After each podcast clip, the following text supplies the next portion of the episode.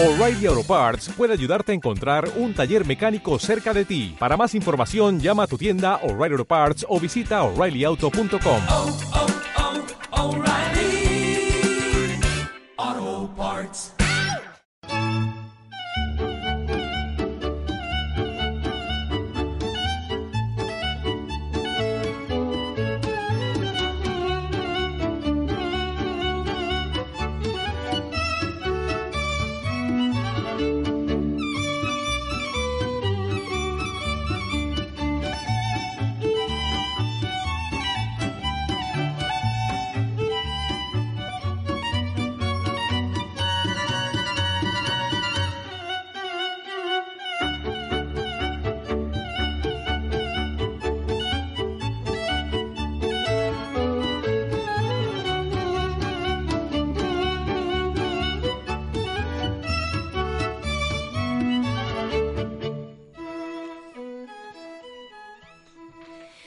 Buenas noches de, miércoles, queridos radioyentes. Una noche más nos encontramos en APQ Radio en el programa Finding Vanguard. Nos pueden sintonizar, como bien saben, en el 106.1 FM, 91.5 FM Asturias. Y durante esta hora abundante vamos a tratar eh, cuestiones sobre el crecimiento integral a través del arte, a través del emprendimiento, de la creatividad y sobre todo del ser humano que, todos queramos o no somos. Algunos tienen más corazoncito, otros menos, y eso es lo que nos planteamos, de quién nos queremos rodear, ¿no? Y esta noche, como no iba a ser menos, gracias a nuestra querida compañera colaboradora, y algún día ya me sustituirá, Beatriz Torrico, perdón, buenas noches, Bea. Muchas gracias, Paula. Pues aquí estamos una noche más de miércoles, ¿eh? con una tertulia encantadora que vais a ir degustando poco a poco. Y, y encantada de estar aquí, como siempre, ya sabes, Paula. Pues, pues eso, las gracias te las damos a ti, Bea, porque eh, esta vez ha servido Bea de conector para traer a dos personas cercanas de su entorno que ha ido conociendo a través del coaching, del desarrollo personal, de la búsqueda del talento y del interés genuino, como siempre decimos. Y bueno, y gracias a ella, pues esta noche nos visita Lara Alonso González. Buenas Hola, noches. buenas noches. Lara, bueno, es jovencita, podemos decir su edad, Lara, Sí, solo tiene por 29 supuesto. años, es una mujer joven, pero llena de garra, fuerza y con una historia personal que ha vivido muy rápido, ¿verdad, Lara? Un poquito, sí. Nos desvelarás un- algo de, de tu, de, tu, de tu vida y de tu devenir durante este tiempo de entrevista.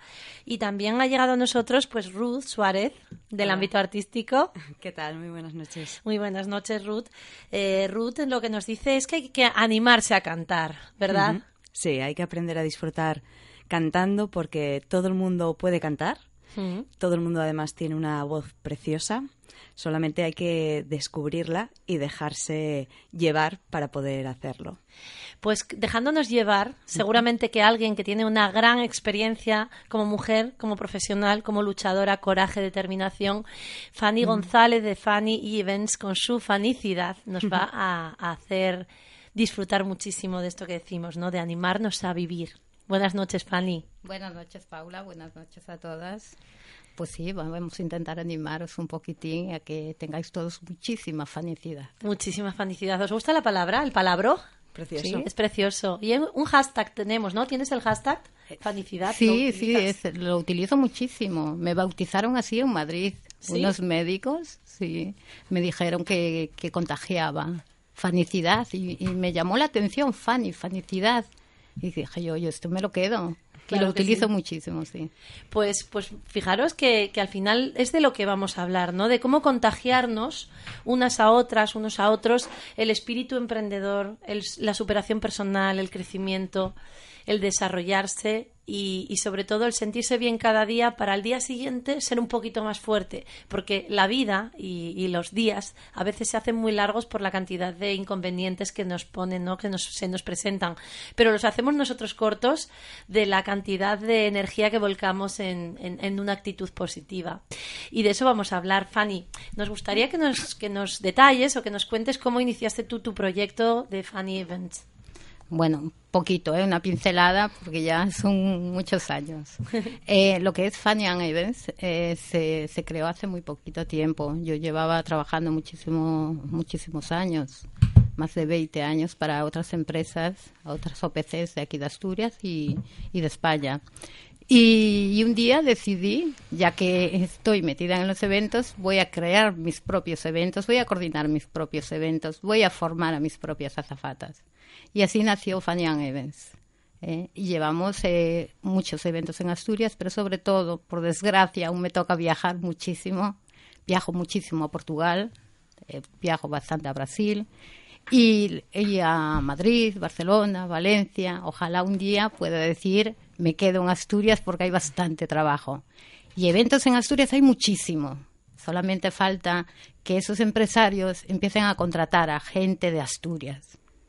Me pasó el otro día, ¿no? De que me llamó un OPC de Madrid porque un organismo de Asturias los había contratado a ellos. Señores, que hay muchas agencias en Asturias muy valiosas. Démosles una oportunidad, ¿no? Y así empezó. Así, yo soy bastante cañera, tengo que decirlo, muy peleona, muy luchadora, soy mujer, soy abuela ya, ¿eh? y, y estoy con este proyecto muy ilusionada y sé que lo voy a sacar adelante, por empeño, con mucho empeño. Y nada, Eh, Has dicho una palabra, estoy muy ilusionada. De verdad, yo creo que esa es la clave, ¿no? La clave de, de, entre comillas, el éxito personal es la ilusión. Si hay que definir un valor en cada, en cada proyecto, imaginaros, vamos a, a reflexionarlo, ¿no? Tú dices, bueno, pues quiero tener eh, suerte, quiero tener, eh, no sé, mm, amor, quiero tener salud, quiero tal. Es que si pierdes la ilusión, aunque tengas una enfermedad, puedes Claro. tener ilusión. ¿Qué opinas? Sí, sí, sí, sí, sí, claro. claro. Claro, es que la ilusión no debe perderse. Yo quiero tener amor, quiero tenerlo todo, pero con ilusión. Quiero Claro. tener un amor que me haga vibrar, ¿no? Que me sienta uh, eufórica. Si pierdes la ilusión, no, lo perdemos todo. No se debe perder nunca la ilusión, ni ante una enfermedad, que hablaremos después, ¿no? Eh, ante nada, la ilusión no hay que perderla. Y si un día nos encontramos un poco desanimadas porque ha salido mal la cosa, hay que pintar el ojo. Hay que pintar el ojo, ponerse guapas y salir a la calle, siempre con mucha ilusión. Claro, la ilusión es el factor clave para que consigamos que eso que a priori nos crea apatía, nos crea desgana, nos crea incluso miedos, miedos y bloqueos, la ilusión es un destructor de miedos, porque con la ilusión vas a engañar a tu mente que te boicotea constantemente y te dice esto Claro. no te va a salir, y no solo tu mente, personas del entorno que son hablamos a veces, ¿no? También tóxicas, eh, son como que nos chafan, siempre tienen el bueno, pero si entonces esto haces, no pensaste bien, ¿eh? Porque ya estás tú metiéndote. Y, y al final te das cuenta que son desbrozadores de ilusión. Y yo lo que quiero es plantar, abonar de ilusión el huerto, no que me claro. desbrocen todo. ¿Qué pasa? Que, que, que son herramientas internas como empresaria, como mujer, eh, ante cualquier conflicto o cualquier eh, eh, piedra en el camino, ¿verdad? yo, yo creo que a esas personas tóxicas, ¿no? Hay que desecharlas. A esos parásitos, ¿no? Que quieren quitarte la ilusión. Eso hay que desecharla. ¿En qué momentos, por ejemplo, de tu historia profesional y personal te has encontrado con pues, momentos de, de que te digas tú estoy sola, alguna situación en que te vieras tú con las dificultades y que de repente dices, pero si es el gran proyecto, la gran oportunidad de mi vida, mi ilusión tiene que estar por encima de esto que me, mi mente boicotea. ¿Has tenido casos de esos en tu desempeño? Bueno, no puedo decir que todo es fanicidad en la vida. Ah, vaya, Vamos, vaya. Se no se va- puede. se Vamos a ver, no se puede decir. Vamos a ver. O sea, somos realistas, somos empresarias todas, ¿no? Somos luchadoras. Pero sí que hay momentos. Eh, Yo creo que el momento de, de más desilusión con el proyecto fue al principio. Cuando lo creé, cuando yo con toda mi ilusión del mundo decía, con toda mi experiencia, con todos mis contactos, esto sale adelante, vamos. Y cuando empecé a picar puertas y veía que, que no te las abrían, ¿no? Porque había otros intereses por otros lados, ¿eh? escondidos, ocultos. Ahí sí que me desilusioné un poquitín, ¿no? Pero lo que decía antes, yo soy una persona muy vital, muy luchadora. Entonces fue cuando dije yo, no, a mí esto no me hunde. Vamos, Fanny, taconazo, ojo pintado y a lucharlo. Y me marché a Brasil. A Brasil. ¿A qué ciudad fuiste? A San Paulo. Estuve en San Paulo, estuve en Río y en Brasilia. ¿Cuánto Brasil. tiempo? Pues estuve tres años yendo y viniendo. Porque claro, me marché yo sola. Pero tú ya tenías Mm. tu familia, tu... Sí, sí, sí, sí. Felizmente estoy casada hace más de 30 años.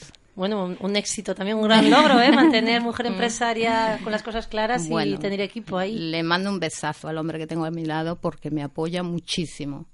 Y esa es la clave de mi éxito también, ¿no? Tener una persona que te apoye.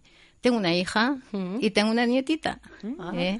Entonces yo tenía familia. Eh, mi más, la tristeza más grande quizá fue que acababa de ser abuela y me marchaba a San Paulo dejando aquí a Maeva.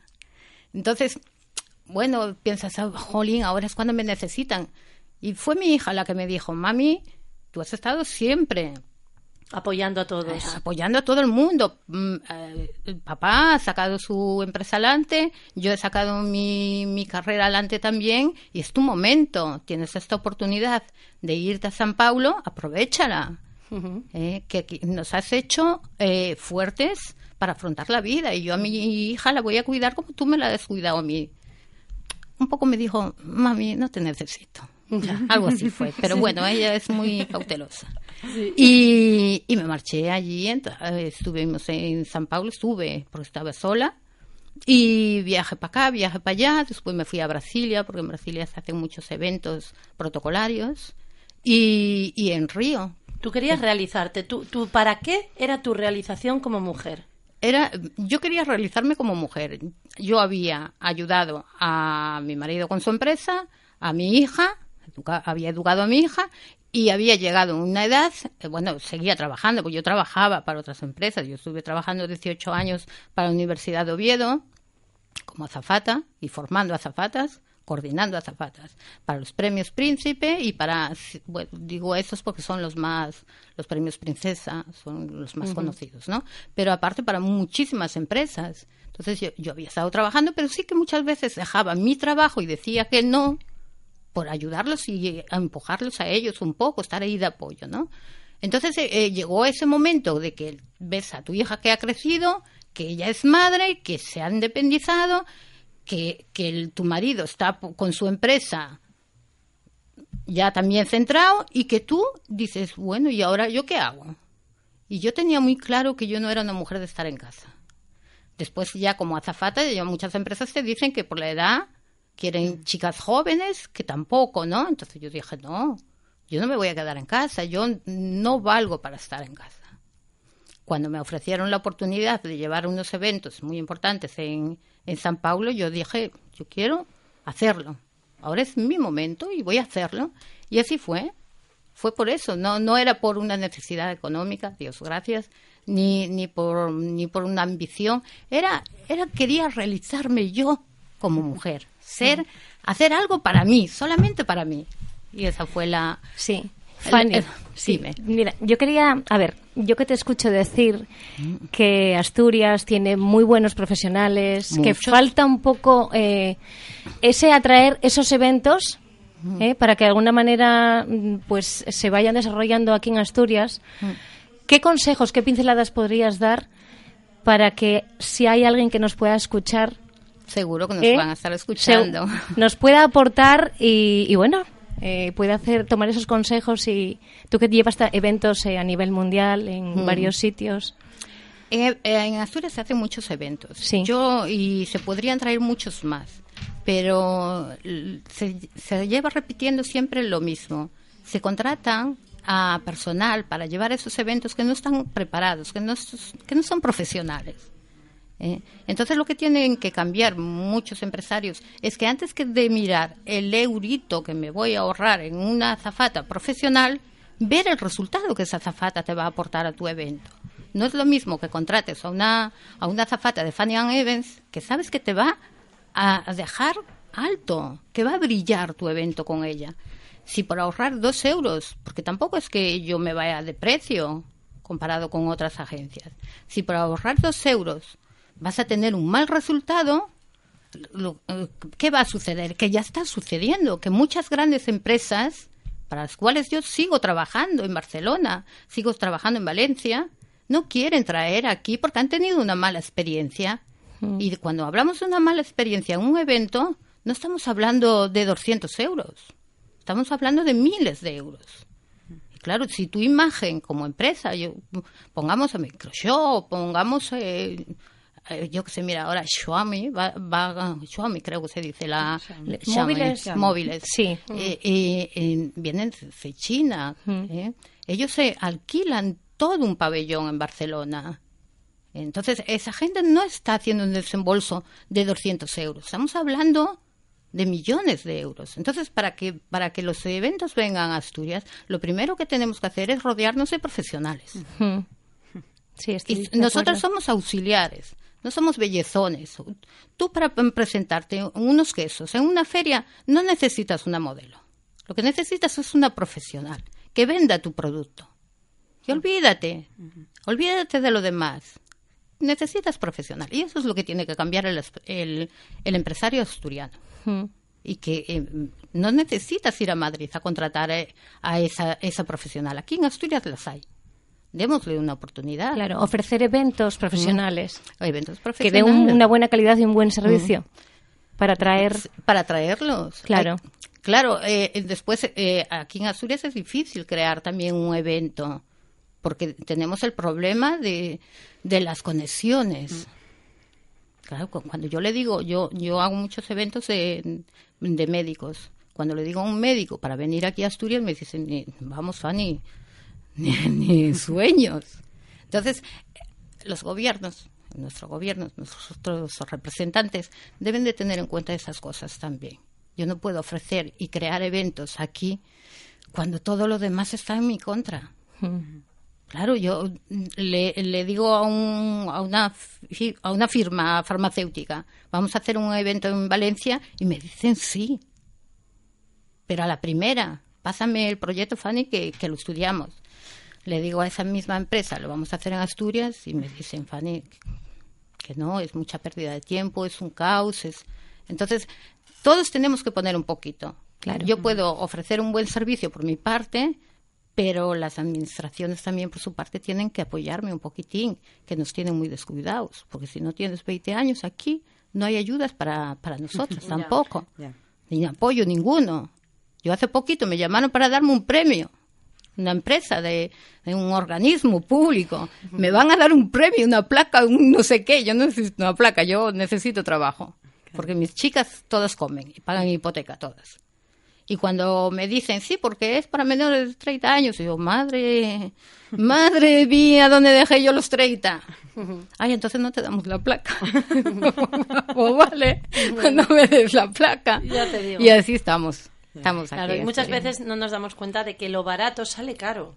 Sí, sale caro. Porque cuántas veces, pues por presupuesto, etcétera, y luego es que acabas pagando más. Es que mm, vas viendo que no sale caro y que luego además luego no te llaman, aquello fue barato, aquello bajo de calidad, eh, no cubre las expectativas eh, que se pusieron en el evento, eh, las personas no son profesionales, sino que lo que tú dices, pues sí, buscan un perfil pero no se adapta a las necesidades reales del evento. Es del- que le sale, se- le sale caro a la a- al empresario, porque el, el evento, ¿para quién tiene que brillar? No va a brillar para mi empresa de azafatas, va a brillar para ti, Claro. como empresario, para tu marca. Eh, en- entonces, por ahorrarte esos dos euros, porque hay veces que son dos euros, chicas, por a- ahorrarte esos dos euros, tu, tu evento va a quedar feo, ¿no? Va- me repercute en ti una de- negativo, porque, oh, eh, Paula, no, no, no, que va. No, no, porque si la persona que está representando a Paula eh, ya no, no brilla, Claro. está allí mascando chicle o, o- o chateando, dices tú, bueno, por si la persona, la primera cara es la azafata. Si la primera cara que veo es así de poco profesional, ¿cómo será la tal Paula? Claro. Entonces, eh, yo creo que ahí no debemos de mirar.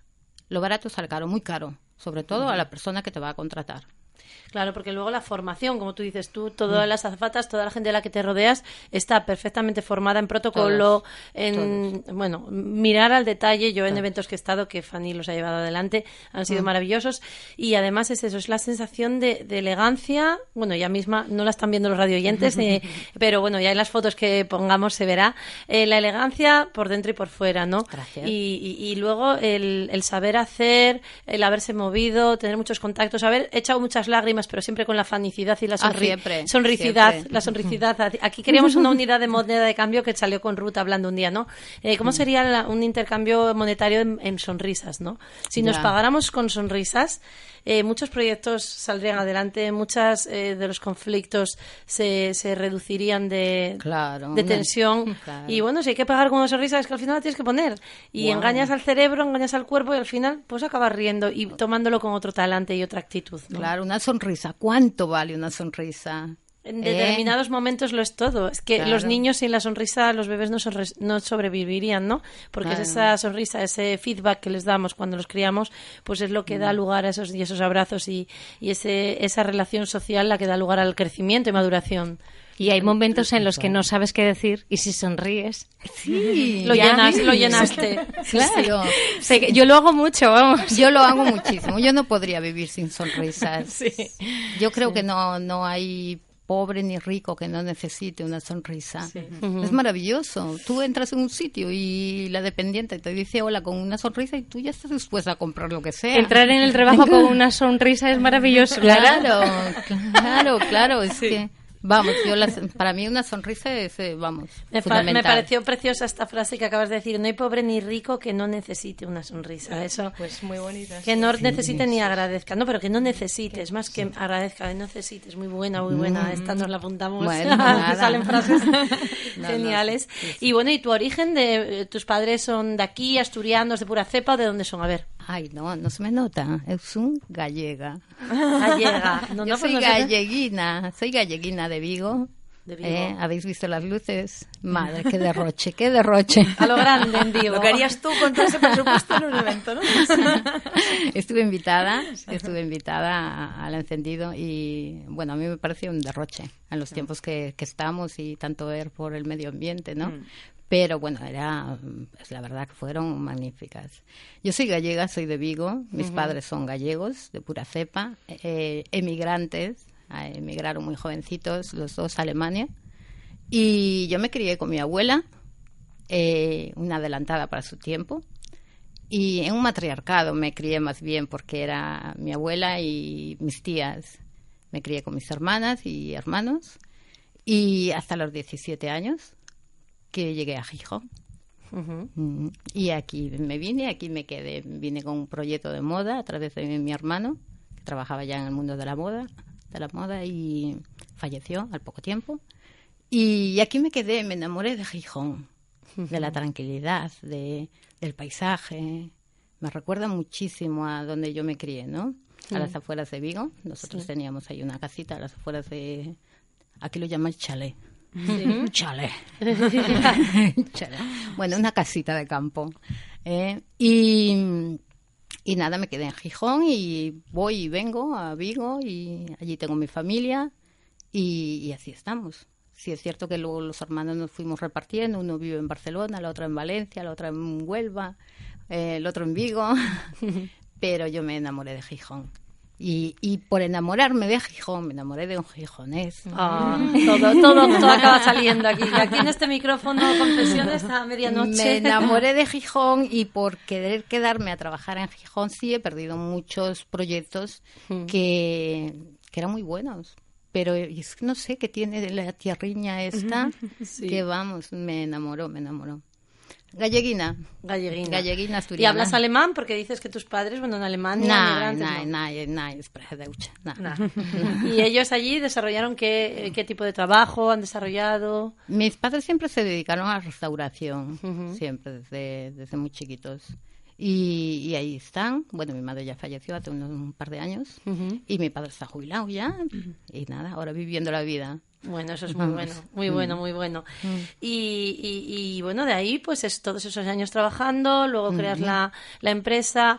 A día de hoy, ¿cómo es tu día a día, Fanny? Cuéntanos, ¿a qué hora te levantas? ¿Duermes la mañana? Ay, si puedo dormir la mañana, la duermo. Sí, bueno. Por- si duermo la mañana es que me acosté muy tarde. Ah, bueno, bueno, vale, ¿Eh? hay una razón. Sí, Sí. Porque hay veces que llego a casa, eh, lo contábamos antes, ¿no? De- Sí. El Supra Madrid-Asturias funciona súper bien. Sí. Entonces hay veces que tienes que ir a un evento no coges hotel porque entonces lo, lo ganado por lo servido, se dice, ¿no? Sí. Entonces coges eh, el Supra, el Alsa, que es lo que nos queda, o el tren, ¿eh? y, y entonces llego tarde, pues a lo mejor llego a las 4 o 5 de la mañana. Si puedo dormir la mañana, la duermo. Si como hoy que no podía dormirla, pues te levantas. ¿eh? Y mi, mi día es bastante ajetreado. Si puedo, voy un poquito a la piscina, a hacer aqua fitness y o al talazo a relajarme y pero mi- mis días son bastante agotadores hoy no tengo nada a lo mejor y de repente te porque eso sí los clientes no, no tienen horario ¿eh? ni fecha en el calendario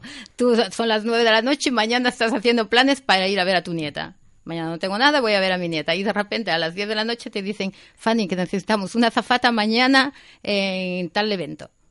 Y ya tus planes se cambian. Entonces, claro, la prioridad es cubrir ese empleo, ese o sea, ese puesto, ese claro, trabajo. ese- Claro. Entonces yo no, no, mi agenda es así. Eh, me levanto, normalmente me levanto a las 8 de la mañana si no tengo trabajo, 8 o 9 de la mañana, los sábados a las 11. Y, y, y así empieza. Entonces ya contactas con clientes, ya yo muevo mis redes sociales también, me echa una mano mi hija, que es community manager. Entonces, eh, si puedo, lo hago yo, porque a la gente le gusta mucho interactuar conmigo. Eh, soy muy, ¿cómo se dice ahora esto? Es, eh, que Influencer. tengo- muy influencer. ¿no? Madre, el otro día me sorprendió porque una red social muy conocida de empresarios eh, tenía casi 12.000 visitas ¿Sí? a mi perfil. sí. Me sorprendió. Digo madre, qué responsabilidad Bueno, más pues ahora en grande. radio, ahora en radio cuando publiquemos esto, hashtag felicidad y lo petamos, lo petamos. Aquí hay que tomar nota de APQ que, que te llamen de otros programas. Sí. Entonces, eh, eso, nada, me levanto, desayuno y pues eh, reviso la, la agenda, hago las llamadas re- devuelvo emails. Devuelvo de todos, todos, todos los emails. No dejas nada Todos, señores, hay que contestar a los emails. Claro, claro. Siempre. Hay que dar las gracias. Hombre, a los emails de trabajo, el que Sí. te pone, ay, qué guapa eres, pues eso no los contesto, ¿no? O, o, vamos, qué fea saliste en esa foto. Pero los Mm. emails profesionales, porque yo estoy cansada de mandar emails y que no te los contesten. Una falta de respeto, ¿no? Me parece una tiempo. falta Mm. de respeto. Y si yo te felicito a ti, Paula, porque Mm. has hecho un buen trabajo o porque has tenido una audiencia buenísima en la, en la radio, pues qué menos que decirme gracias, Fanny. No te lleva nada de tiempo. Es Mm. Claro. lo que hablábamos antes de la sonrisa. Que no sabes Sí. lo que decir, dame una sonrisa. Sí, sí. Que la voy a valorar, ¿no? Claro, es que yo, yo creo que hay un dicho, ¿no? Que dice que sonríes siempre porque no sabes la batalla que está librando la persona que tienes enfrente, que a lo mejor no tiene esa sonrisa, pero es que está con algo que tú no tienes. Entonces Claro. sonríes, sea amable siempre. Siempre, siempre. Eh, eh, ese gesto, no, a ti no te resta nada si puedes mm, mostrarlo, pero la otra persona a lo mejor le puedes dar un cambio en ese momento, ¿no? Sí, hombre, te arropa. Además es que una sonrisa te arropa, ¿no? Cuando llegas a un, a un sitio que no conoces a nadie y, y, es, y ves una sonrisa cálida que, que, que se ilumina, te arropa, ya te sientes integrada. Claro. ¿no? Entonces, Pues, pues pasamos ya un poco, vamos a integrar ya, Fanny, la parte artística. Siempre en los programas de Finding Vanguard fusionamos la parte empresarial, si pueden ser mujeres, bueno, hombres también hemos entrevistado, ¿no? Que son ejemplo por su vocación, por su determinación, coraje, querer llevar adelante el desarrollo personal y la realización de su propio proyecto de vida y hacerlo su proyecto, eh, su para qué hacer su día a día, ¿no? Y su empresa, eh, su empleo. En este caso, pues bueno, tenemos la suerte también de contar lo que decíamos al principio, ¿no? Con alguien del mundo artístico, eh, Ruth, Ruth Fárez. Eh, pues nada, ya nos vamos a centrar en ti, Ruth, porque eh, cuando decíamos al inicio, ¿no? Cantar, anímate a cantar. Yo no sé si hay una, anímate a cantar. Yo no canto muy mal. ¿verdad? Mira, me da igual, no tengo ridículo. Toma. No, cantamos pasa nada. mal, cantamos todos muy bien. Muy bien, muy bien, sí. En nuestra escuela nosotros tenemos en Finding Vanguard, en el proyecto, tenemos clases de canto con una profesora, con Avi Abigail, que es violinista de la superior y además hace canto. Tenemos unos grupos de niñas y niños que se animan y siempre vemos el mismo, el mismo bloqueo, ¿no? Si en casa canta mucho, pero luego cuando hay que hacer los ejercicios, las técnicas... ¿Qué sucede ahí? Cuéntanos eh, cómo es este pequeño avance a través de un arte cuando una persona empieza de mayor, etcétera. Bueno, yo creo que lo que tenemos también todos es una idea un poco equivocada con respecto a lo que es cantar y cantar bien. Eh, sobre todo porque la mayoría de la gente no se anima a cantar porque piensa que es algo que te tocó en la elección cuando, ante- cuando naciste, te, te- te tocaron unos, unos dones y o te tocó cantar o no te tocó cantar. Pero no es así. Cantar es un trabajo muscular que se puede desarrollar como cualquier otra habilidad artística o deportiva.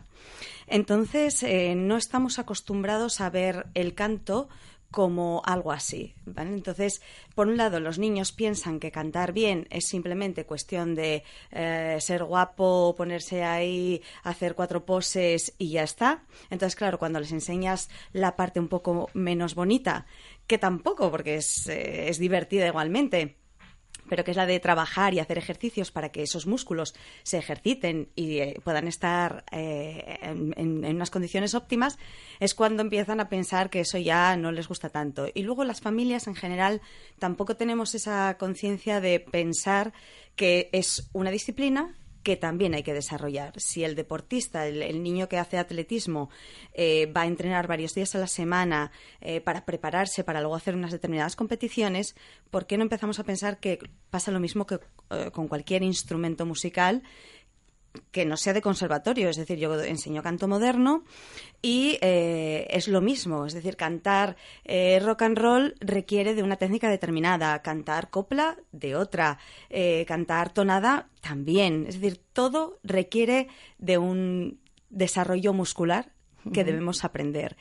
Y, y sobre todo lo que la gente tiene que empezar a, a plantearse es que si realmente les gusta cantar, que piensen que eso es una musculatura que se puede desarrollar, además se puede desarrollar a cualquier edad. Nunca como- es tarde. ¿eh? Claro. Nunca es no. tarde para, para iniciar esa preparación. Claro. Es como el que nunca fue al gimnasio y empieza a ir, vale, te vas a tener unas agujetas, no vas a llegar a lo mejor a hacer unos ejercicios de un nivel, pero siempre hay algo que puedes hacer, un mínimo Claro. de ejercicio físico y de práctica psicomotriz, la podemos hacer todos. Pues con la Claro. voz es lo mismo, Exacto. un mínimo de estimular esas cuerdas vocales, de irlas conociendo. Acabas conociendo tus cuerdas vocales, ¿no? Como cantante. Y un montón de musculatura que rodea tus cuerdas vocales en la laringe, en la lengua, eh, en- incluso en el cuerpo, que participan de, de la emisión del sonido y que es fantástico cuando las exploras, las puedes controlar y observas cómo cambian, modifican el sonido que estás emitiendo.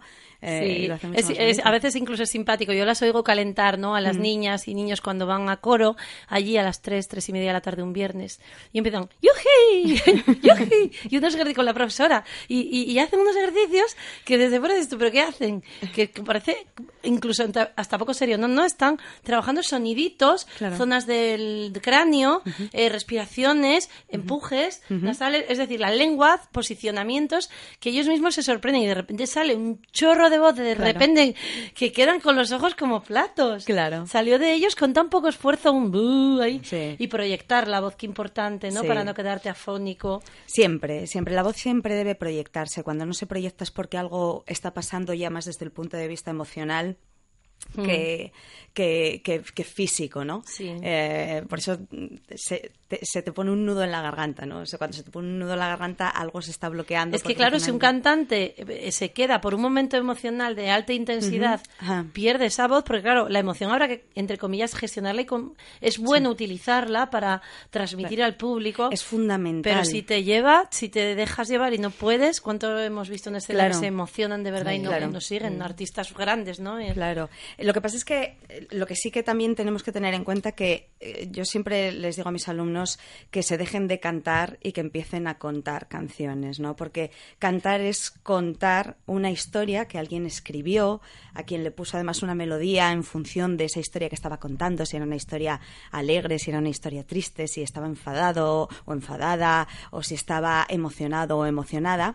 Y nosotros somos transmisores, tenemos que meternos en esa emoción y transmitirla. Y entonces ahí es cuando la técnica te ayuda a poder transmitir eso sin, sin que tu voz se dañe.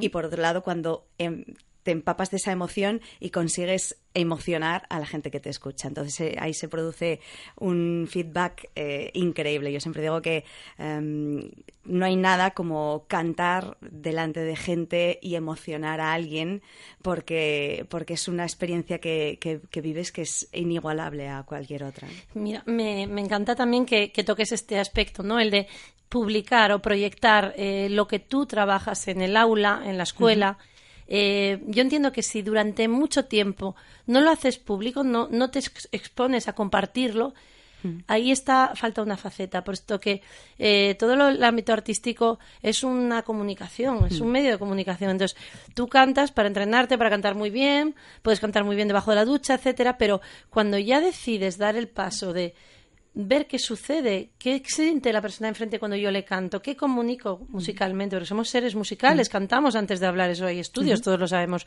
Entonces, si ya tenemos esa- ese cerebro melódico, esa melodía, y antes de, de- de- de solo pronunciar las palabras ya podemos entonar, eh, ese feedback humano, cuando tú lo haces ante un público, estás comunicando y ese público te va a responder. Y tú con esa respuesta vas a proyectar más y entras en una resonancia Exacto. artística, Un diálogo. un diálogo. Y eso es lo más maravilloso que puedes recibir en escena, pues un niño, una niña, ¿no? Pues ese aplauso del público porque los ha emocionado con sus reacciones, con su tema. Y, y- y al final eso es lo que le hace al niño encontrarse. Claro. Lo que provocó. Claro, claro, claro. Al niño y al adulto, a todos. Sí. Al fin y al cabo, el aplauso o lo que hablábamos antes, la sonrisa. Si tú estás cantando y ves a alguien del público que te está sonriendo, eso te, te pone la batería, no, no, otra vez, ¿no? Y dices, ay, madre, a ver si no va a estar gustando. Y de No, si repente- está bostezando y mirando el bolso a ver si encuentra un chicle, un tal. Mal Algo muy mal. Mal vamos. Prefiero no ver que me deslumbre el foco y no quiero verle a ese señor o señora. Pero ¿no? seguro que alguien está sonriendo, porque hay- seguramente que hay alguien a quien esa canción le, le dice algo, porque seguramente que esa canción le recuerda a alguien. Es decir, mm, hay muchas cosas que, que participan en ese diálogo, ¿no? Y luego, aparte, ya lo que es el diálogo interno también, que ese también es muy importante. El- cuando tú te abres a esa canción, cuando te abres incluso a ti mismo, y te emocionas con eso, ¿no? Yo he tenido mucha gente que de, de estar cantando y de ver que conseguían determinadas cosas o simplemente simplemente de poder simplemente simple hecho, perdón, de, de poder cantar como no habían hecho nunca antes, pues porque en casa pues eh, no les gustaba a sus familiares que cantase o porque en un momento determinado alguien muy importante les dijo que no cantase y de repente se ven que vuelven otra vez a abrirse y la emoción tan grande que esa persona desprende es un diálogo con uno mismo que a veces también es muy bonito poder eh, disfrutar y sentir, ¿no? Mm. Por ejemplo, Bea es alumna tuya. Bea, cuenta un poco tu experiencia. Empezar a cantar, entre comillas, de no tan pequeña, eh, a nivel de recibir clases de canto. Cuéntanos. ver, Bueno, ¿cómo todo es? empezó, pues a mí siempre me gustó cantar, claro.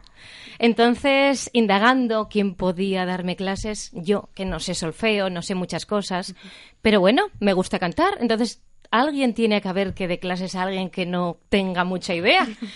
Entonces, bueno, por casualidad eh, contacté con, con Ruth, eh, mi, al- mi actual coach vocal, y, y bueno, a ver, mm, agradecida por, por, bueno, pues por tratar mi voz, por de alguna manera sacar eh, el mejor partido de mi voz y poder cantar eh, mejorando lo que tengo, pues eh, la respiración, esa rigidez vocal, esa proyección que, claro, yo no sabía nada de todo eso. Entonces, sacar mm, algo positivo y, sobre todo, la satisfacción de poder cantar, ¿eh? porque yo por la cocina estoy cantando casi todo el día. digo, bueno, yo voy a clases, a clases de canto, yo Es siempre que digo... Bea, no sé ¿eh? si Fanny lo sabe, Bea trabaja de cocinera en el Luca. O sea, que ves Sí, a sí, Bea, sí, es una mujer versátil, Soy energética versátil, y en todo lo que hace es Bea. De hecho, Lara, que está aquí conmigo, también trabaja conmigo en la cocina. Eh, entonces, bueno, mm, claro. Pues aquí Ruth eh, saca el mejor partido de mi voz. Ruth trabaja con distintos tipos de, de personas, aficionados, profesionales, luego lo puede explicar un poco ella. Entonces, bueno, mm, yo a mí me encanta cantar. mm, A mí lo puedo hacer un A poco mejor o Me peor. encanta cantar, aunque cante mal, pero me encanta cantar. Claro. Te da alegría, ¿no? Me da alegría Sí. y disfruto con ello. E intento hacerlo, bueno, pues un poco mejor cada vez. Y, y- y aquí tengo a Ruth, Aquí estoy yo. mi yo. profe. Sí, además, em, una cosa que, que sí que me gustaría que no, no dejásemos pasar, que es eh, eh, el, el- el concepto, como hablábamos antes, de- del, del don, ¿no?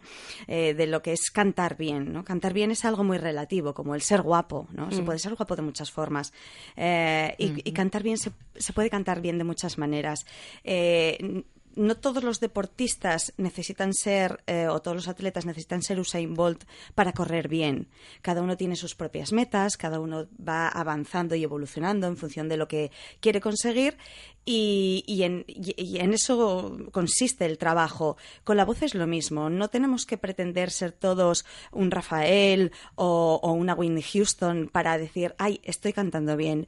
Eh, volvemos otra vez al concepto de antes, ¿no? A lo que es transmitir una canción, a emocionarte y emocionar una can- con una canción, cantando, y, y lo que es sentir ese arte eh, y, y- poder transmitirlo, ¿no? La gente, eh, eso siempre se bloquea mucho y se pone muchas limitaciones de cara a- a apuntarse a clases de canto eh, o a coros o a cosas así y, y luego sin embargo cuando dan ese paso la gente disfruta mucho porque descubren cosas en sí mismo que antes no, no conocían ¿no? entonces eh, yo creo que, que de- todo el mundo debería darse una oportunidad si les gusta realmente cantar y digo cantar porque es bueno la- lo, lo que a mí me toca ¿no? pero cantar o tocar el piano o mi- mi- voy a poner un pequeño ejemplo mi padre lleva cantando toda la vida si yo aprendí de alguien eh, es- ha sido de mi padre. Él empezó a cantar ya muy jovencito y, y ahora con un montón de años que tiene ya sigue cantando. Eh, y siempre le gustó tocar el piano pero nunca se atrevió porque siempre pensó que no podía que no sé qué tal. Y le regalamos por un cumpleaños un bono para empezar a tocar el piano. Y dijimos prueba va, ¿qué van a pensar? Porque va, yo voy a ponerme allí, seguro que no, que yo ya no tengo dedos para tocar, ya no tengo tal. Dos años lleva tocando Hola, y está disfrutando con un enano, porque aparte ahora ya no solo toca, sino que toca y canta. Entonces, Claro. algo que toda la vida ha querido hacer hasta que, y fíjate que estaba muy vinculado, porque bueno, tocar el piano, cantar, está, está totalmente eh, de la mano, podría estar de la mano. Y sin embargo, no es hasta que también, pues eso, le animas o simplemente probar, que es lo que yo siempre digo a la gente, tú Claro. prueba, es decir, no, no, no vas a perder nada. Y de nuevo repito, con el canto o con cualquier otra disciplina artística. Siempre hago referencia al arte en cualquiera de, de- de las facetas, eh, pintura, baile, música, eh, todo, porque creo que te permite abrirte de una manera que, que- que la, que la ciencia o, o otras eh, disciplinas no te permiten, no te permiten del, del mismo modo, ¿no? Y bueno, además eh, es curioso, hablábamos antes, ¿no? Igual que, que, que- que, bueno, que, que Bea es alumna tuya, tienes también niños. Sí. eh, y también, bueno, yo creo que hay alguien que, que, seguro que los radioyentes, si nosotras entonamos un poco la canción, van a darse cuenta de quién es. ¿Os acordáis aquello de Me muero por conocerte, Qué saber bonita, qué, lo bonita que esa canción. piensas, abrir todas tus puertas y vencer esas tormentas que nos quieran abatir. ¡Toma! Esas clases, esas clases valieron, ¿eh? Y espera, nota, ¿eh? que yo me no me voy a ir sin... Vale, hablo de su vago, pero no me puedo ir sin decir Mamá, Ay, quiero ser artista. Oh, mamá, ser protagonista. ¡Hey! ¡Ole! ¡Ay, qué bueno! Muy bueno. Mira, la verdad que otra cosa no haremos, pero disfrutar de nuestros instantes de vida es lo más grande que tenemos. Pues sí, ahí volvemos al tema, ¿no? Eh, Ruth, porque, Qué por ejemplo, bien. coaching vocal. Sí. En este caso, tú trabajas con personas profesionales que muchos pues nos suenan, como es el caso de, De Alex. Alex, Alex Alex Ubago. ¿no? Entonces, ese trabajo, ¿en qué consiste con este tipo de, de personas eh, del ámbito artístico ya a un nivel eh, que viven de ello, ¿no? Alto. Bueno, siempre, o sea, si de hecho en un momento determinado decidí denominarme vocal coach, eh, no es porque sea ni más ni menos que ser profesor de canto, es simplemente porque creía que eso, esa- eso definía mejor mi, mi tipo de trabajo. Yo me adapto a la persona que viene a trabajar conmigo, o sea, a cantar conmigo, ¿no?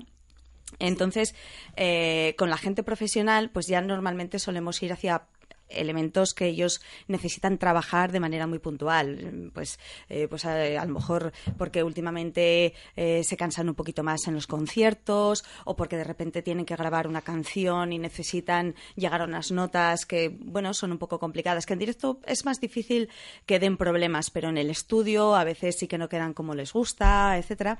Y entonces, eh, pues normalmente el, el coaching vocal ya con profesionales suele ir más destinado a ese tipo de trabajo Otros profesionales que, también me llaman es para, eh, para a lo mejor preparación de giras o, de, cosas de ese, de ese tipo.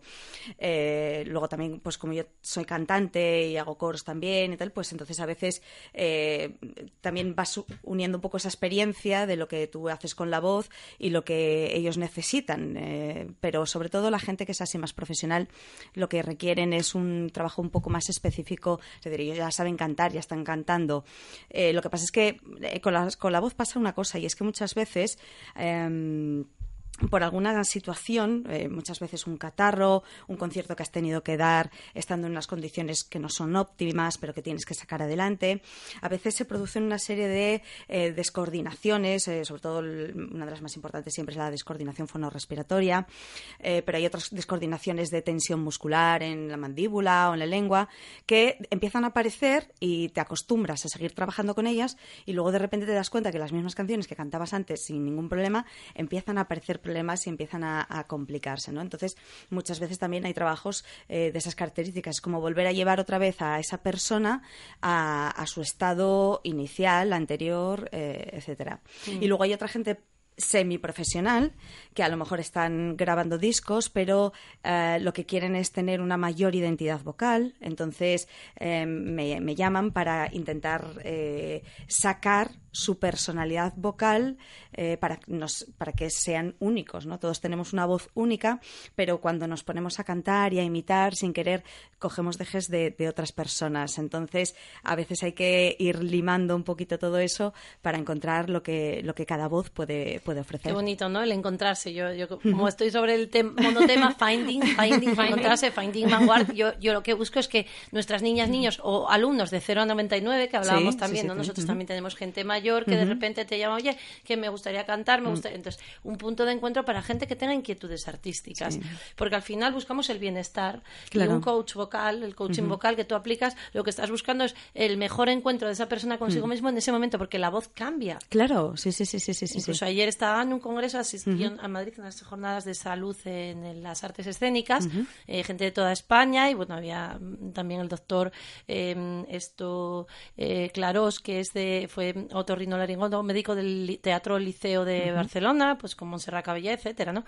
Hablaba mucho de esto y se veía como gente que había tenido, pues a lo mejor a través de la propia voz puedes detectar un tumor, el cambio de un de una persona pues a los 25 años, a los 35, 40, de repente algo me pasa, doctor, algo siento, no sé, mi voz no está bien. Y de repente es que había ahí un, un tema, ¿no? un tumorcillo. Entonces, a través de la voz que parecía que cambiaban sus tonos y cantaba diferente y ahí es que algo hay que mirar.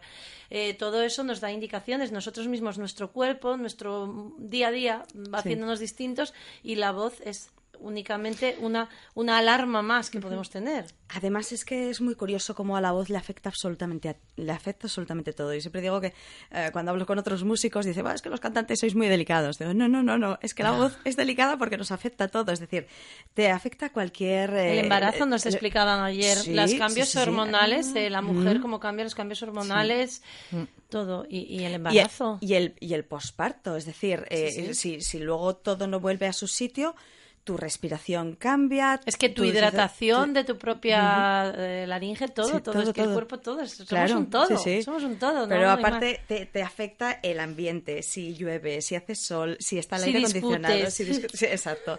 Entonces afecta absolutamente todo. Entonces eh, tu voz refleja, la voz es el, el- el reflejo del alma, ¿no? Pues, pues es un poco así, porque te afecta, o sea, refleja un poco cómo estás, pero también dónde estás y, y cómo Claro, a veces pues. el cantante tendrá que no- conocerse y aceptarse. Estoy en esta fase de mi vida, no voy a dejar de cantar, no voy a dejar de hacer esto. Me está sucediendo, lo identifico, lo tengo controlado y me acepto. Y así, de aquí, con esto que tengo, con estos mimbres, voy a hacer el cesto de nuevo. ¿no? Entonces, Claro. ese coach vocal es una persona que te lleva a la conciencia, reflexionas y pasas a la acción con lo que tienes. Exacto, también es mucho trabajo de- sensorial, ¿no? El, de, el volver otra vez a notar eh, qué elementos pueden estar fallando, ¿no? De- de- de- mm, yo trabajo eh, con un método que es el Joe Steele, o sea, el método creado por Joe Steele, el Steel Vocal Training, en donde todo es un trabajo muscular. Bueno, trabajo con ese método y otros, eh, pero eh, mi base siempre va a ser esa, porque es un trabajo muscular en donde tú percibes, pues, eh, cómo sube y cómo baja la laringe, qué musculatura es la que realiza ese movimiento, cómo tú lo puedes controlar para modificar tu sonido eh, en distintas, o sea, ya no, ya no solo cantando, sino hablando también, que también trabajo pues con gente que, que hace doblaje, locuciones, audiolibros, eh, profesores, es decir, la, la técnica vocal es para todo. Claro, el Eh, arte de el la color- identidad vocal podríamos llamarlo, ¿no? Claro. Maravilloso porque además, mira, del arte de la identidad vocal nos vamos a ir al arte, al arte del maquillaje. Tenemos a Lara, que por eso viene hoy, ¿no? Lara no le apetecía a ella mucho hablar, ella viene un poco a ver qué pasa aquí, ya otro día vendré, pero no, no vamos a olvidarnos de que tenemos que, que romper ese bloqueo. Y seguro que Lara, aunque como comentábamos al inicio, muy joven, eh, tiene bastante que contarnos esta historia de una mujer que tiene un fondo social en sí mismo, su propio itinerario, ¿no? ¿Qué quieres contarnos, Lara? A ver, ¿cómo podrías definirte? ¿Quién es Pues, Lara? Uf, Lara es muchas cosas a la vez, pero tan simple como me veis realmente, ¿no? Hmm. Eh, yo, bueno, ahora mismo me dedico mucho al tema de maquillaje, cuidado de la piel y esas cosas, pero es como, como algo a lo que llegué, pero no era lo que yo iba en realidad. Eh, todo empezó en, en la Cámara de Comercio. Yo estudié, yo estaba buscando crear un, o sea, emprender un negocio, no sabía muy bien qué, tenía una idea muy clara, pero no sabía cómo llamarlo, qué, cómo era eso que yo quería, no, no le ponía nombre. Eh, yo había estado en una situación complicada y bueno, vi que mm, a través de varios vídeos y de libros que leí, pues quise mejorar mi... O sea, yo sabía que, que yo estaba provocando con mi mente muchas situaciones. O sea, me estaba negativizando demasiado. Entonces, cuando me surgió lo del curso de, de Emprende tu futuro con la cámara, era, pues dije, yo quiero hacer algo que, que enfoque a eso. Yo quiero llegar al bienestar, bienestar personal, pero, pero a tope. O sea, era como, no solo, ala, estoy bien, no, quería hacer un bienestar personal físico y mental en todos los aspectos de la vida. O sea, eso abarcaba tanto alimentación como hábitos de vida, mm, cosmética, obviamente, cuidado de la piel, cuidado del cuerpo, o sea, todo, abarcaba todo, yo lo quería abarcar todo. Eh, gustó mucho el proyecto, yo fui pidiendo consejo a ver por dónde podía enfocar, hablamos de crear un blog, que de hecho lo creé, mm, redes sociales y esas cosas, y una vez me preguntó el director, me dice, ¿y cómo piensas financiar tú ese proyecto, este, esta, este proyecto que quieres Este llevar proyecto, adelante? sí. Vaya. Sí. Sí, sí, Lara. Y yo no, no sabía, o sea, realmente pues me quedé un poco perdida y él me dijo, me aconsejó buscar, dice, busca mm, empresas de venta directa, que como tienes mucha comunicación así con la gente y tienes muchos círculos, puede serte, resultarte fácil. Y me dediqué a deshilachar mm, todas las empresas de venta directa que me pasaban por delante, o sea, mm, yo no sabía que existían tantas no solo de cosmética, sino de todo, o sea, existen muchísimas. Y, y fue como conocí Mary Kay, que es donde estoy ahora, porque es, es la que realmente me llegó, ¿no? El conocer... eh, yo cuando entro a buscar una empresa de venta directa, no miro lo que me ofrecen y los beneficios que voy a sacar. No, yo eso es lo último que miro. Lo que miro es la historia de la, de la compañía, de dónde nace, por qué. Y esta es para mí la compañía que lo tenía todo, ¿no? Lo tiene todo, de hecho. Eh, tiene responsabilidad social bastante amplia. Mm, tiene como base fundamental la- el empoderamiento femenino, porque se creó en una época en la que las mujeres no podían hacer nada más que estar en su casa. O sea, eh, lo creó una mujer. Mm, su lema principal era mm, mujeres que ayudan a otras mujeres. Dice que ella quería cambiar vidas. No, no era solo, no es solo maquillaje y aprende a maquillarte, no, es cambiar vidas. O sea, realmente todo lo que tiene detrás es increíble. Ella decía que, bueno, hay una regla de oro, que es la que ella puso al fundar la empresa, que es trata a los demás como te gustaría ser tratado.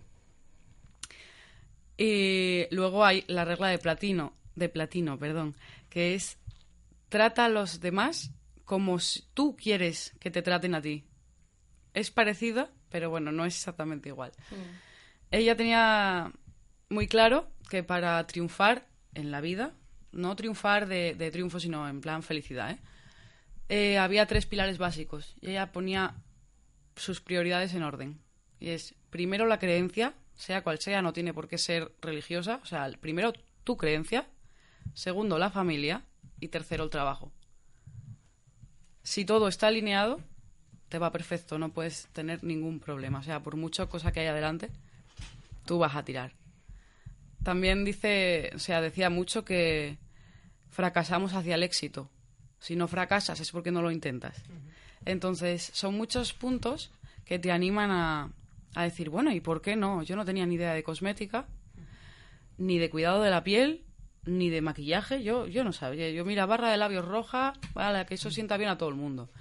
Y ahí es cuando me empezó a interesar todo el tema porque empiezas a conocer historias de gente y luego aparte nosotros trabajamos haciendo sesiones de cuidado de la piel.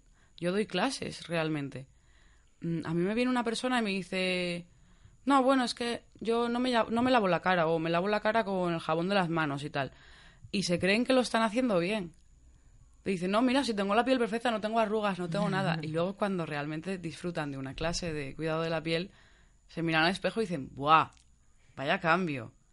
Y, y es ver esa, esa, ese poco que le has hecho, porque incluso antes de aplicar maquillaje, ya la gente o sea, se mira y dice, ¡buah! Esto soy yo, o sea, en realidad soy y las sensaciones ¿no? que causa ese producto, esa pues refrescante Claro. eh, apertura pues del poro, etcétera, que vas sintiendo como que tu piel te, te da las gracias, ¿no? De- Exacto. Yo, yo siempre digo lo mismo. Yo me dedico a enseñar el cuidado de la piel y a enseñar técnicas de maquillaje y esas cosas.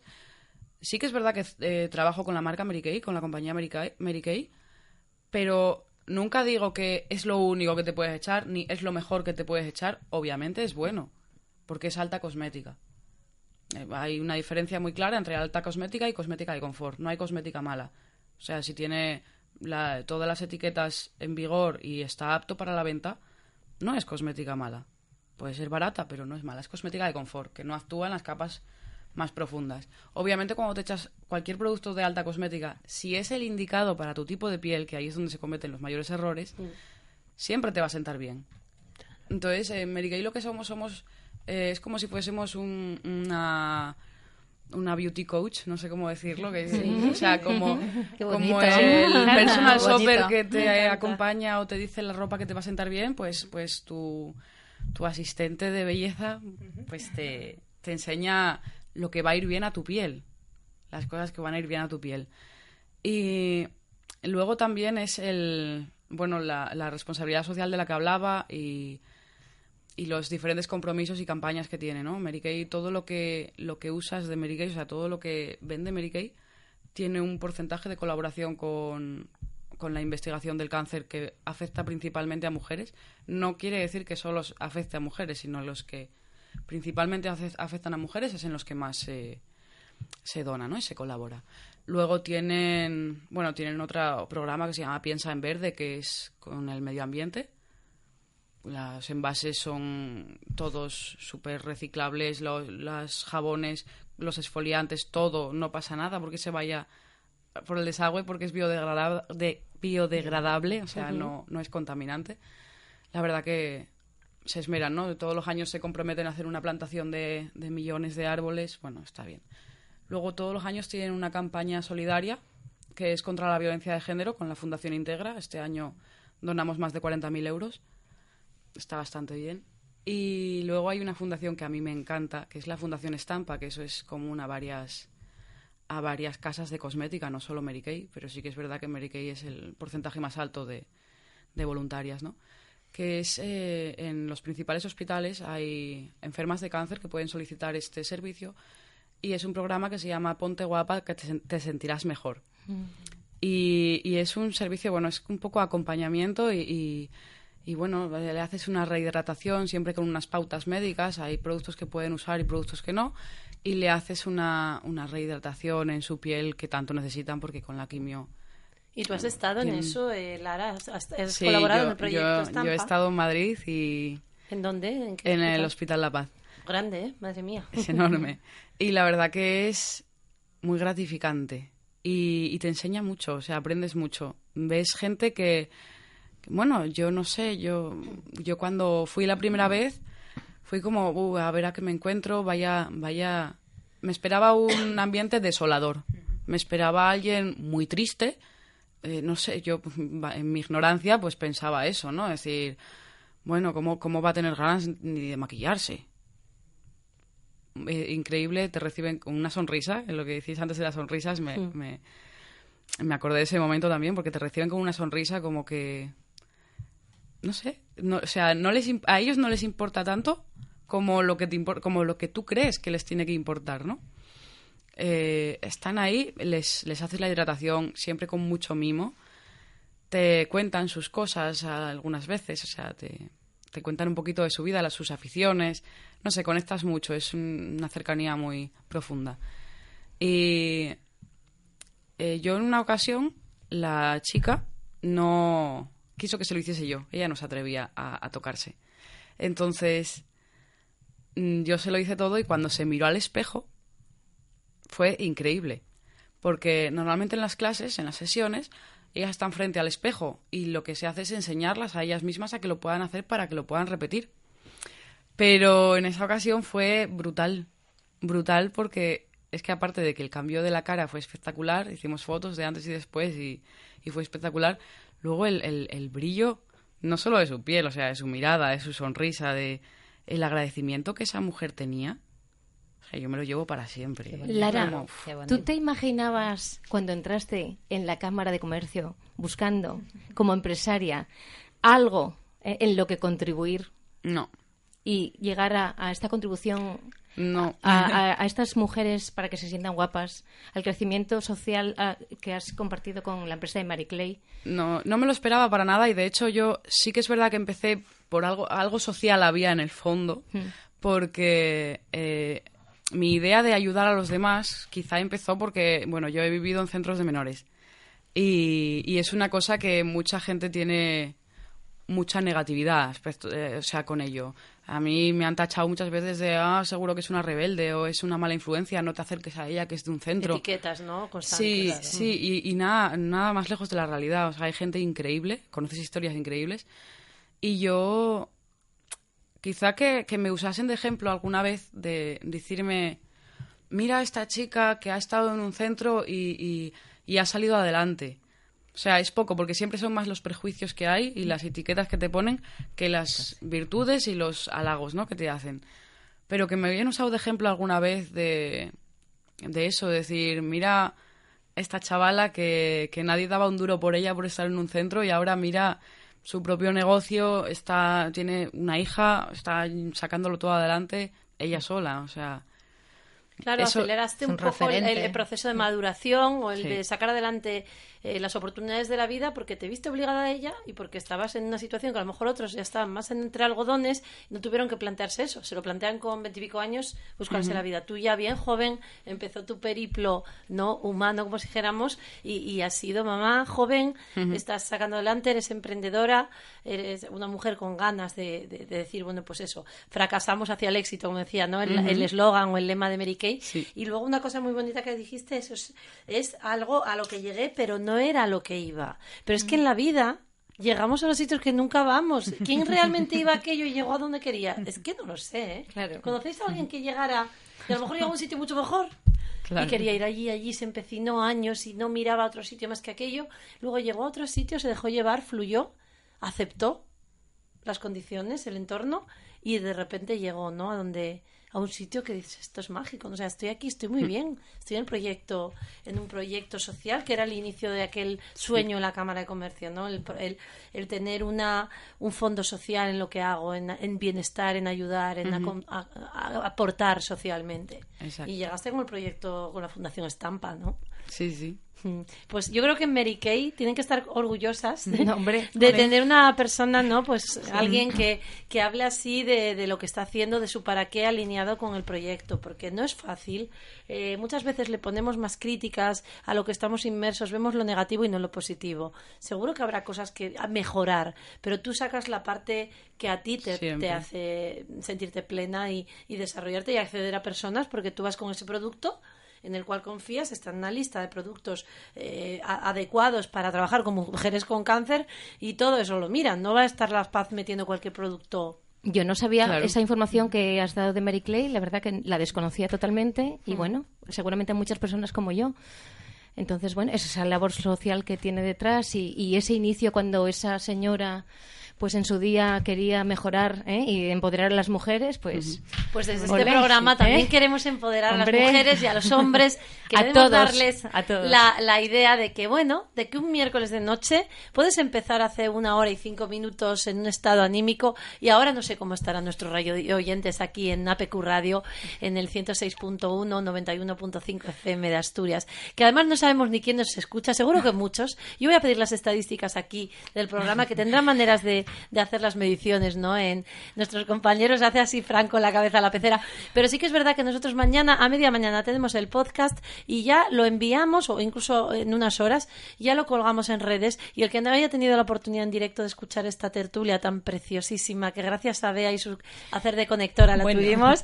bueno, Paula, no te desmerezcas, ¿eh? No, no, no, no, pero hoy No. me has echado una mano Bueno, muy grande además es que es una sorpresa. lo que haga falta, pero es que al, al final yo veo que todos aportan. Claro. Todo el mundo puede aportar algo. Y, y el gran ejemplo de Fanny, que es un ejemplo de mujer, pues que, que, que nos muestra que no hay que parar nunca. Nunca. Nunca, Nunca, ¿eh? nunca, que nos nunca. pillen con la pestaña y con el tacón y guapísimas Puestos. porque es que nos merecemos ser así. Hay que buscar la motivación de donde sea para levantarse todos los días de Todos la los cama. días, Eso. todos los días. Aunque haya mucha, mucha. Y, y que si nos ha escuchado mucha gente, bien. Y que si hemos sacado una sonrisa Sí. a una sola persona y le hemos hecho pasar un buen rato, yo ya...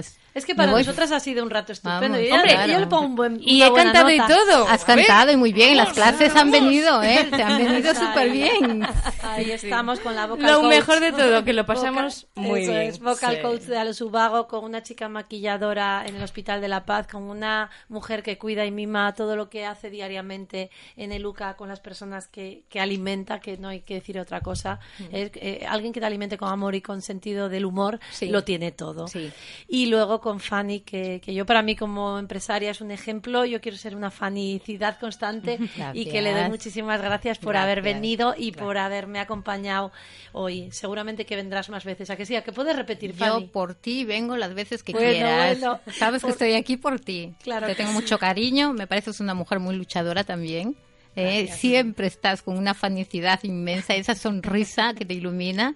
Para mí es un placer estar aquí contigo y con vosotras. Pues con Muchas estas voces iluminemos a nuestros radioyentes y les esperamos el próximo miércoles eh, a las 9 de la noche en directo. ¿Quién sabe? Es que no tenemos todavía idea cómo será el programa. Pero es que como vamos mejorando, Vamos mejorando cada noche. vamos mejorando, pues nos sentimos tan bien que ya está. Esto está hecho. Es que la vida es eso. Acostarse sin saber cómo vamos a despertarnos mañana y dar las gracias por estar despiertos y bien al día siguiente.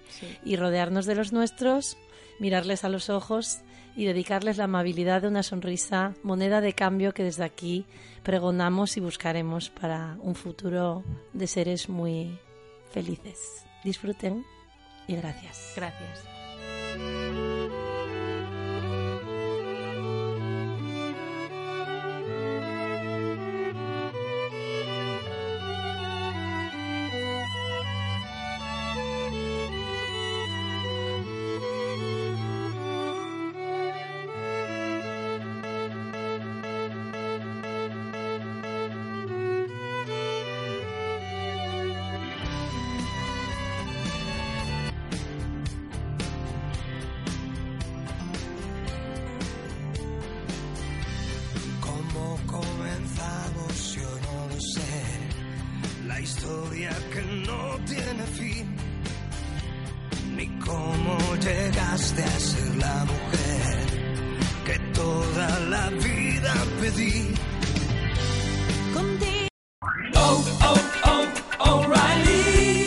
¿Necesitas ayuda? En O'Reilly Auto Parts te ayudamos. ¿Necesitas algún consejo? Te aconsejamos. Nuestros profesionales en autopartes están siempre disponibles para ayudarte a encontrar lo que necesites. Excelente servicio al cliente es solo una de las ventajas que ofrece O'Reilly Auto Parts. Los profesionales en autopartes. oh, oh, O'Reilly